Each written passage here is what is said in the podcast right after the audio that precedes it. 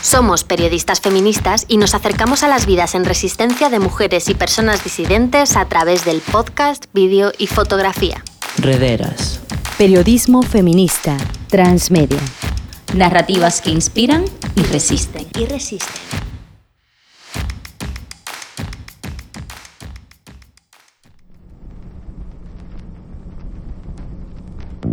Vengo del mundo de la radio, pues soy radialista apasionada de, que tenía 25 años. Empecé, primero empecé haciendo teatro, era payaso para una organización feminista. Y luego me convertí, los lo formatos de teatro de la calle los llevé a la radio, a hacer radiodrama. Los movimientos de las personas existen desde los orígenes de la humanidad, a pesar de las fronteras, barreras, controles y muros que se impongan. La migración es inherente a nuestro ser. Nos movemos, buscamos, nos transformamos, nos encontramos, nos perdemos y de vuelta otra vez. El movimiento es parte de nuestra naturaleza, sin duda. Bienvenidas a Rederas. Soy Dalia Iraíz Morales García y en este podcast te compartiremos una historia que migra desde el pueblo nicaragüense de Bocana de Paiguas hasta Madrid. Una historia de movilización feminista y de trabajo comunitario. Según los últimos datos de la Organización Internacional para las Migraciones, OIM, las mujeres representamos el 48% de las personas migrantes a nivel internacional. Y cada vez más, las mujeres migran solas. Según la OIM, la discriminación, la violencia por motivos de género, identidad de género y orientación sexual se encuentran entre los factores que impulsan la migración de mujeres y personas LGTBI en América Central y el Caribe. Muchas de las mujeres que llegan a España desde países de América Latina trabajan como cuidadoras y empleadas del hogar, en condiciones precarizadas, y no estando amparadas en el régimen general de trabajo. Por supuesto, muchas de ellas se quedan en situación irregular administrativa, lo que las obliga a trabajar en la mera supervivencia. Es por esto que surgen colectivos de mujeres que reivindican los derechos sociales, laborales y políticos de las cuidadoras y trabajadoras del hogar. La protagonista de este podcast es Yamilet Chavarría, que llegó de Nicaragua hace ya 10 años. En ese viaje, cuando yo decidí ser migrante, yo no iba a vivir aquí todo el tiempo, era solamente un relax. Quería escaparme de, de, la gente, de mis hijos, de mi pareja, de perderte vista a cierta gente.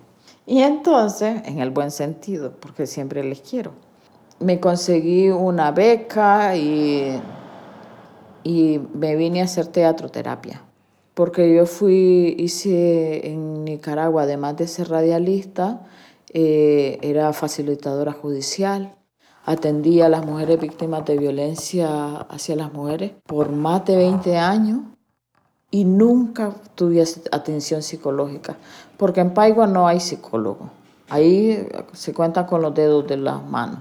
Hice los grupos de autoayuda eh, para, para violentadas y entonces cuando estudié eh, teatroterapia, pues pensé que me lo dejé para mí, para sanear, para, para fortalecerme, para recuperarme. Y fue un año maravilloso. Pensé que iba a regresar al año, pero mentira. Me, me, gustó quedarme aquí al grado que me voy a vivir a un pueblo y me sigo quedando aquí. Ya tengo nueve años. Sí, el tiempo vuela, yo creo que tiene una ala gigante. Yami es la hija mayor de seis hermanas y hermanos, lo que hizo que tuviera que encargarse de ellos después de que mataran a su madre en la guerra de Nicaragua. Aquí en el sobaco de la confianza, vos. Ser la mayor es una putada. Eh, bueno, los hombres, como, como en todo sistema patriarcal, tienen que ir a luchar, ir al frente de la guerra. Entonces las mujeres quedan con todas esas proles. Pero es que en mi caso, a mi madre la mataron cuando yo tenía 15 años. Y esos seis hermanos, de la noche a la mañana, fue una tropa que, que yo estaba a cargo. Lo bueno de mi padre fue la responsabilidad con que asumió eh, su prole. Eh, también otro, otro añadido es que salí embarazada muy temprano. Entonces, suma a la prole uno más. Nosotras dimos todo para la revolución, pero cuando la guerra terminó y cuando la revolución terminó, nosotras volvimos a la cocina. Habían regresado los hombres y el poder era de ellos. Entonces aprendes muchas cosas en la guerra. En la guerra nos defendíamos del adversario, pero también nos defendíamos de los nuestros. Porque ser mujer en la revolución y ser mujer frente a la contrarrevolución es doblemente ser un esfuerzo. Y, y esto lo digo porque tuve el privilegio de sentarme con mujeres contras, con mujeres adversarias, con mujeres de, con las que, contra las que luchábamos. Pero es que ambos también de alguna manera somos víctimas de un sistema. Eh, siempre luchamos para que los poderosos sigan en el poder y cuando de mujeres se trata, pues no hay mucho respaldo. Porque debo decirte que luchas en la guerra, luchas en contra de, de, de, una, de un sistema represivo, luchas pero también las luchas internas de la familia, de lo que no hablamos, de los abusos que hay allá adentro. Entonces, todo eso te hace dura, resistente y te, te va dando luces o pautas para salir. Eh, mi madre, eh, cuando la revolución, ella era de Asociación de Mujeres Luis Amanda Espinosa no eran unas mujeres feministas eh, o no hablaban eso, ella, eh, pero lo que hacían era feminismo. Entonces, tuve el privilegio de ser esa hija de esa mujer que la puedo recordar en una manifestación dentro de la revolución, si en la reivindicación de la mujer no hay revolución. Quiere decir que a ella algo le sonaba, le chimaba el zapato, como decimos. Y ese privilegio que tuve de tener esa madre, esa amiga, esa aliada, me dio oportunidad de cuando ella fallece, pues seguir los ideales feministas y convertir el feminismo en mi propio taller, porque yo no creo de, los feminismos de discurso o de, de... No, yo creo que ese eh, hay que vivirlo, hay que sentirlo y hay que eh, transformarlo, porque también el feminismo nos transforma.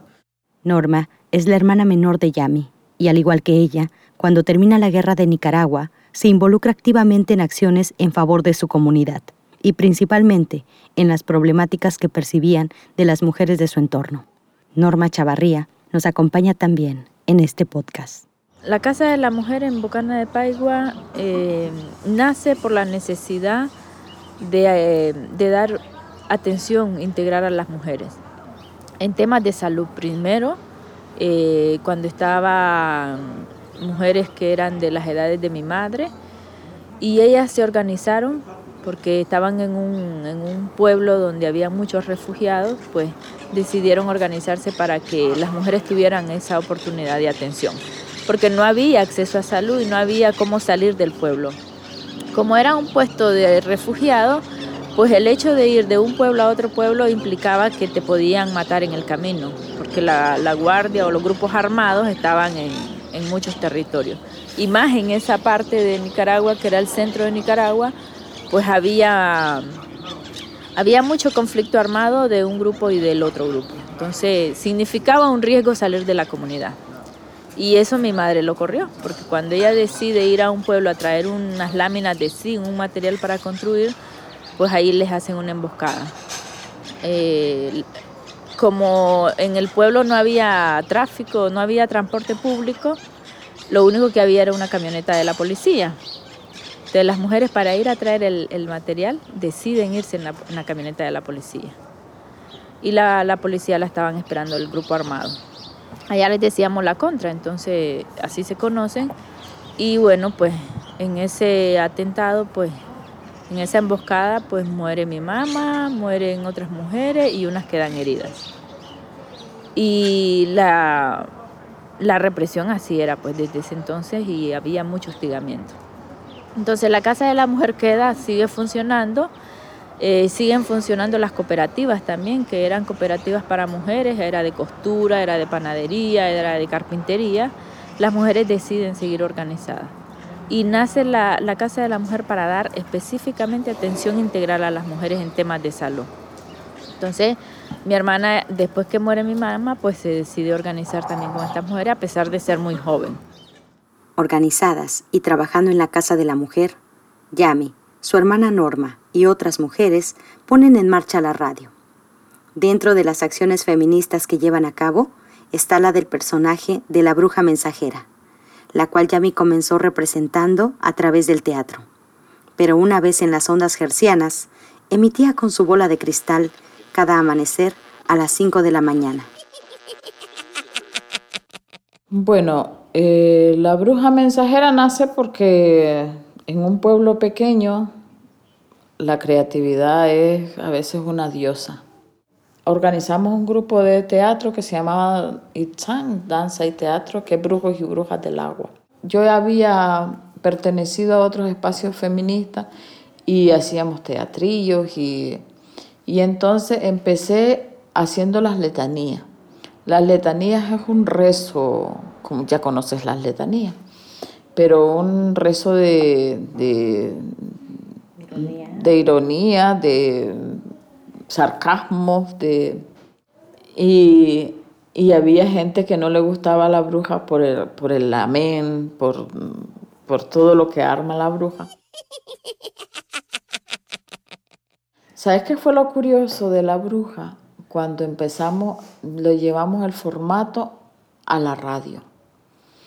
Eh, porque en ese tiempo el Estado y con la, con la eh, presión y también propuesta feminista se logra la ley 230, que era una ley para sancionar y prevenir la violencia intrafamiliar o la violencia doméstica con esa ley todo el mundo estaba obligado a denunciar, porque la violencia es un problema de salud pública. Y mientras no se reconozca como tal, nos van a seguir matando como mosca. Pues tuvimos el privilegio de tener esa ley. Cuando está la radio ya funcionando en este dilema de que qué programas podíamos poner en la radio y en los horarios, pues vos sabes que Centroamérica, Nicaragua y, más nuestra región, pues tienen mucho esto de la brujería, de, del ocultismo, de, la protección, de, todo este rollo de, que, que, ha imperado en la cultura. Entonces, ya me dice, bueno, ¿cómo podemos hacer para que las mujeres denuncien la violencia, pero que no haya una persona como física? a la que se va a identificar y que diga esta es la persona que denuncia. Hay que inventar un personaje. Entonces, no sé en qué momento le nació eso de, ah, inventemos a una bruja. Claro, ella viene de un mundo feminista donde sabe la historia de la bruja, cómo nos han quemado a las mujeres por ser sabias, por ser, em, por ser creativas. Y bueno, pues creo que ahí ellas comienzan a, ver que es una buena opción. Y entonces hacíamos denuncias públicas y las hacía la bruja. Teníamos un escenario imaginativo de, de la bruja adivinando con una pelota. Ni mierda adivina una bruja. Eh, la, la, gente o los vecinos nos escribían las historias y las hacíamos públicas. Y nosotras no estamos preocupadas por denunciar quién es la que está sufriendo la, la agresión. Se denuncia quién es el victimario, porque encima de que a la víctima se revictimiza cuando dicen la fulana y al agresor se le hace, se le, se le acuerpa cuando no se menciona. Entonces, si no vamos a tener su justicia, por lo menos una sanción moral. Y la gente, no veas la que liamos con la bruja. Y es una brujita que venía de un cerro que lo teníamos al frente de la radio, que se llama el Cerro Esquirín, porque ahí está toda la ruta de, de los petroglifos en el río Grande de Matagalpa. Y entonces en ese cerro pues está el Esquirín. Y el Esquirín es un personaje como un brujo.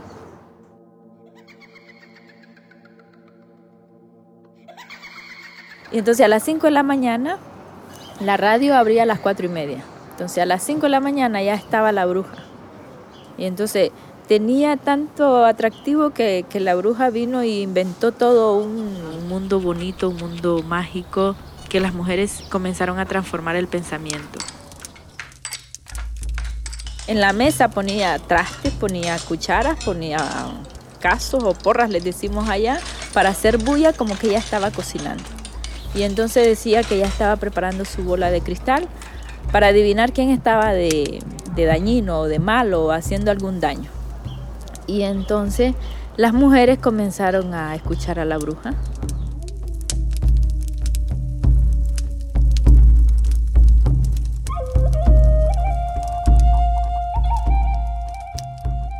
Palabra de Mujer presenta. Bruja mensajera. Y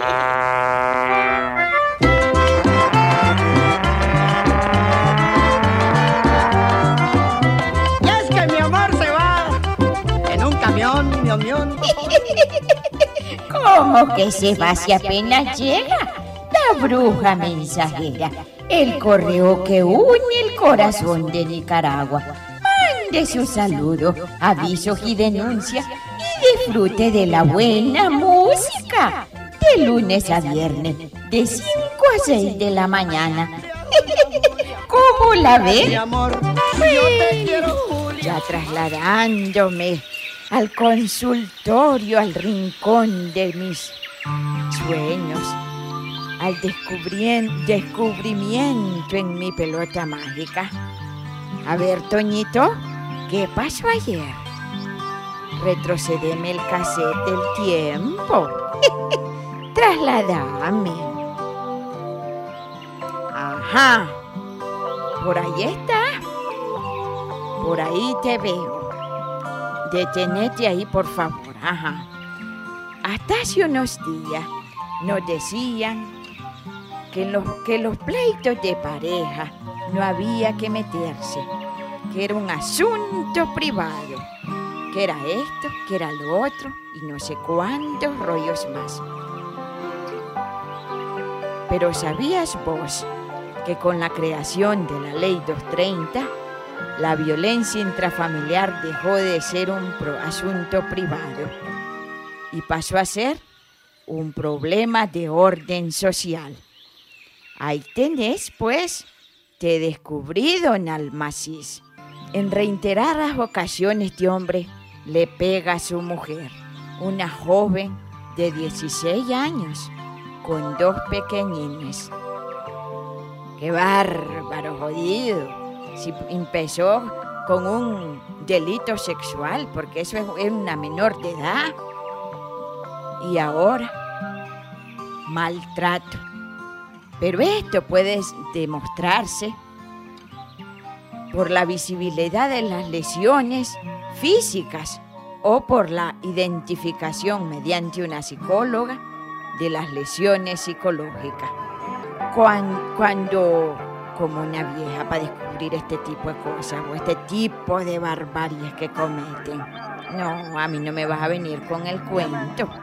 Dichosa yo que te estoy viendo y a esta amiga para acompañarle. No te quedes atrapada, muchacha. Estás joven y no estás sola, eso es lo más importante. ¿Necesitas ayuda? Búscanos donde yo, tú sabes dónde encontrarlo. Muy reconocida las compañeras feministas de la Casa de la Mujer. Te salió el tiro por la culata acá con Miguel. Yo ya me voy. Nos vemos hasta la próxima. Pero no dejes de sintonizar Palabra de Mujer y el compartir con esta vieja. la bruja mensajera. Que tengan una buena mañana y un excelente día. Que les vaya bien. Estás escuchando una producción de Rederas.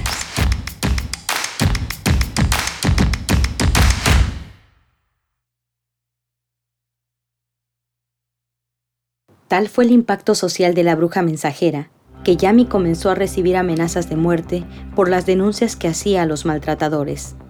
Yami, junto con sus hermanas y otras mujeres, defendían además sus territorios, el agua de Paiguas, y se opusieron a los proyectos de grandes compañías hidroeléctricas que pretendían acabar con su pueblo, expropiando a las campesinas y campesinos, y dejándolo sumergido bajo el agua. Estos empresarios e inversionistas que querían acabar con sus hogares comenzaron a amenazar a Yamilet y a su familia. Yami lideró el movimiento de lucha contra la represa de Copalar, uno de los proyectos más grandes de la zona. De hecho, ahí conoció a Berta Cáceres, que las acompañó en la lucha y fue gran maestra. Consiguieron paralizar el proyecto de represa, movilizando, gracias a la radio y a su activismo, a las campesinas y campesinos, quienes junto con ellas defendieron su territorio, al menos por ese momento. Eh, le salíamos por todos lados, teníamos a la población informada. Es la importancia también de tener los medios de comunicación en manos de la sociedad civil, porque cuando se venden, cuando los medios de comunicación son a favor del capital, son medios a media. Y tener una radio comunitaria aunque nos negaban la licencia la mayoría de veces, pero siempre salíamos, tenía su ventaja vivir en el campo. Como no se preocupan, pues nosotros estábamos haciendo nuestro trabajo y la radio comunitaria alerta a las poblaciones, une a las poblaciones. Una población informada se transforma, se protege, crece, sale adelante, se, se acerca y nos salvó. Al día de hoy nos pesa que se cerrara el proyecto porque, porque era un proyecto buenísimo, era una transformación social comunitaria que había y era una apuesta política también transformadora que sentíamos que, que valía la pena luchar por eso. Y entonces la bruja nace pues en el seno de un pueblito pequeño y nos quedamos ahí hasta que 2011. Sí, y ya que ahora em, soy la bruja migrante. Ella aquí cuando llega a España dice, yo tengo que hacer algo, yo no me puedo quedar solo estudiando. No, no quiero. Porque también es muy, es muy inquieta, siempre ha sido muy inquieta. Entonces se organizó con otras mujeres, conoció otras compañeras y les dijo y les contó su personaje y las otras muchachas dijeron, pues, pues está bonito, sigámoslo haciendo. Y así va, así va la bruja por el mundo. Viajé a los 39 años y, y me convertí en, migrante, como una migrante más. Por eso te digo y que la feminización de la migración, porque en este país y en muchos otros países donde hay gente mayor, se le da trabajo a las mujeres. ¿Por qué se les da trabajo a las mujeres? Porque creen también aquí que por naturaleza somos cuidadoras. Cosa que no es así. Pero eso contribuye a que los estados te, te abandonen y estos te reciban en igualmente abandono. Entonces, al ser migrante, pues ya me instalo aquí como, y, hablando con otras compañeras, compartiendo la historia de la bruja mensajera, y dice, bueno, pues ya sos una bruja migrante. y, eh, y, la, y la idea de, de ser la bruja migrante, pues es que es involucrar a las otras, que cada mujer que ha viajado por el mundo, es una migrante, pues lleva una bruja dentro. Y si es feminista, peor, porque no son bienvenidas. Entonces, pues nada, felizmente bruja. tanto eufemismo.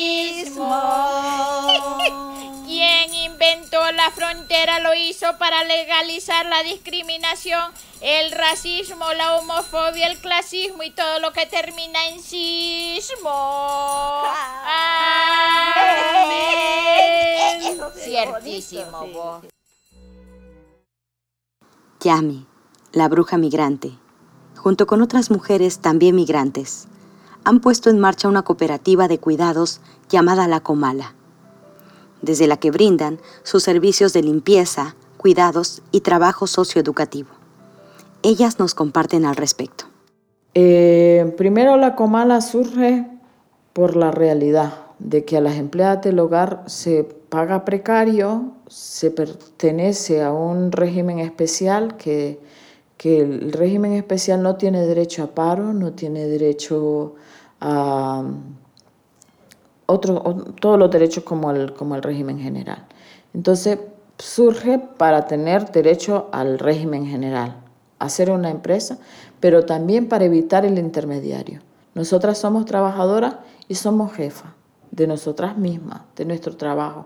Nosotras vamos y contratamos al, al, usuario o usuaria que, no, que quiere nuestro servicio. Entonces, eh, ahí se, se, le abaratan los costos también a la, a la gente española, porque este país nos necesita y nosotros le necesitamos. Eh, también surge por discriminación por edad. Estamos, eh, tenemos compañeras que ya son de cierta edad, que no te voy a decir la edad, pero que ya estamos más próximas a jubilarnos y que no te dan trabajo porque, porque tienes cierta edad. Entonces, por discriminación por edad también somos una empresa, porque nosotras mismas vamos a, priorizar que trabajen esas compañeras que han venido a hacer un noble trabajo históricamente y que tienen todo el derecho de tener mejores condiciones ahora. Porque para nosotras es importante el hecho de que, ¿qué contribuyo yo en esa familia? ¿Qué aporto yo? No es solo llegar y decir, aquí vengo, dígame qué voy a hacer. No, es cómo lo hacemos, cómo lo hacemos. Entonces la Comala en esa lucha está, porque tampoco es fácil. Tampoco es fácil porque para nosotras, por ejemplo, a pesar de que somos una cooperativa chiquitita y no tenemos una cartera de clientes enorme, porque no, son poquititos nuestros clientes, pero es lo primero que le decimos a, las personas también, les decimos, nos interesa muchísimo la calidad de los cuidados que brindemos. Esa sensibilidad que debemos de tener como seres humanos. Que me importe también cómo se siente la persona en ese momento.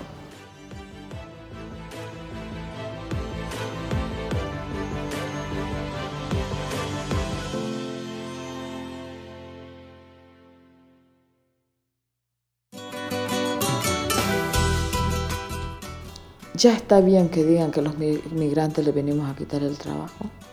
Ya está bien que, que crean que los migrantes somos unas ignorantes. Ya está bien que, las que piensen que nosotras las migrantes venimos para decir sí señora o sí señor. Nosotras venimos para quedarnos aquí o donde se nos ocurra brincar, porque el de migrante no se sabe. Hoy estoy aquí, mañana me voy cuando aprenda, aprenda alemán, yo qué sé. Entonces es necesario conocer la historia de cada mujer. Donde vayas, vas a encontrar cosas que, que la sociedad necesita ir transformando poco a poco.